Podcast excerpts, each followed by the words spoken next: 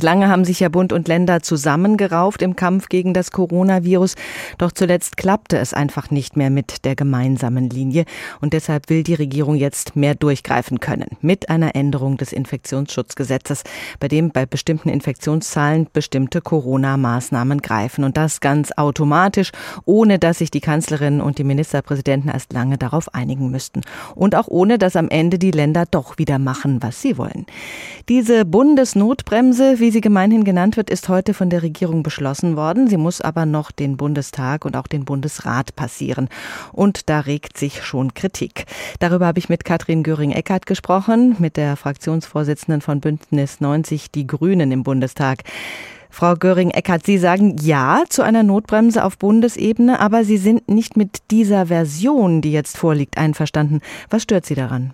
Also erstens würde ich Ja sagen zu einer bundesweiten Strategie, die dann im jeweiligen Landkreis oder in der kreisfreien Stadt angewandt wird. Und zwar nicht nur in einer Notmaßnahme, so wie wir sie jetzt haben. Aber gleichwohl, es ist auch in diesem Fall besser, wir haben etwas Bundeseinheitliches. Was mich nicht befriedigt, überhaupt nicht, und was auch nicht dazu führt, dass die Welle wirklich gebrochen wird, ist, dass die Arbeitswelt nur sehr lax angegangen wird in einer Verordnung. Wir brauchen hier verbindliche Regelungen A für Homeoffice oder mobiles Arbeiten, B dafür, dass Maßnahmen in den Betrieben eingeleitet werden, bis hin zu verbindlichen Tests und dass dort gewährleistet wird, dass wir nicht eine gefährliche Ausnahme haben, wenn wir an den Schulen testen, aber nicht in den Betrieben, dann ist das ein echtes Problem. Das Zweite, was ich kritisiere, ist, dass die Frage der Schulen erst ab einer Inzidenz von 200 in den Blick genommen wird. Wir haben eine Variante, die über Kinder sehr stark übertragen wird, bei der Kinder erkranken, die ihre Eltern anstecken. Und ich glaube, dass das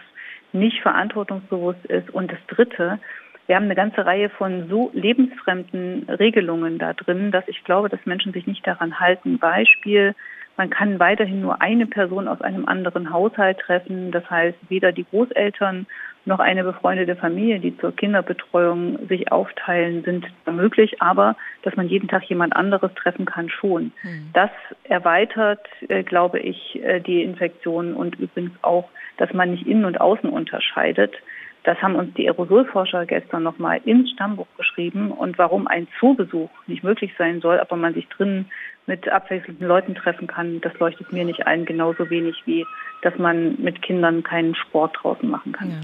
Sie bezweifeln ja auch, dass die Maßnahmen dieser Bundesnotbremse verfassungsmäßig haltbar sind, aber Ausgangssperren, Schulschließungen und so weiter, das sind ja alles keine neuen Maßnahmen, sondern in den Ländern schon mehrfach angewendet worden.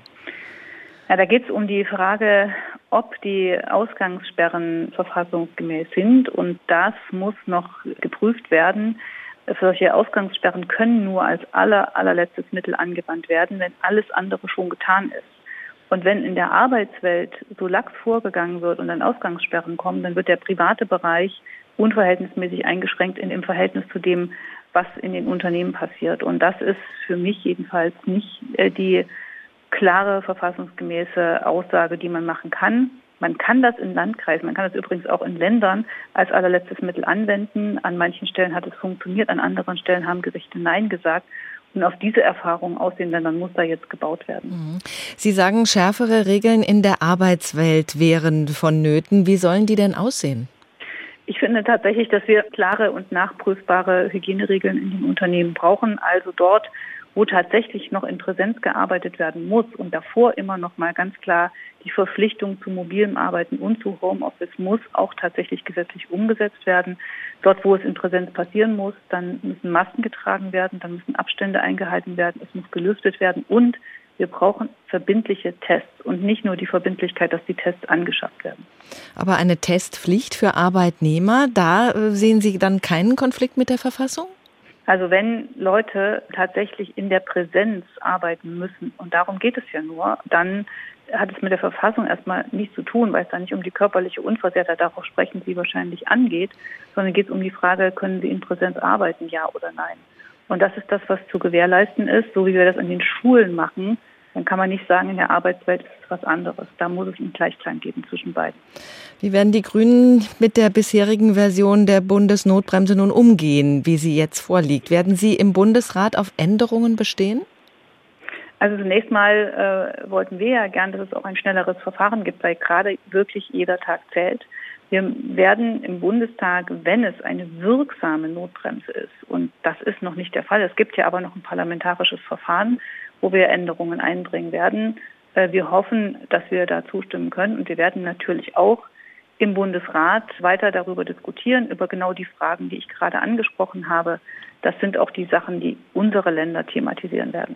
Aber ausbremsen wollen Sie es nicht, weil Sie den Ernst der Lage erkennen und sagen, wir sind mitten in der dritten Welle, wir müssen jetzt schnell handeln. Wir müssen jetzt schnell handeln, aber wir müssen vernünftig handeln und wir müssen so handeln, dass es funktioniert. Und deswegen braucht es diese Nachbesserungen sehr dringend.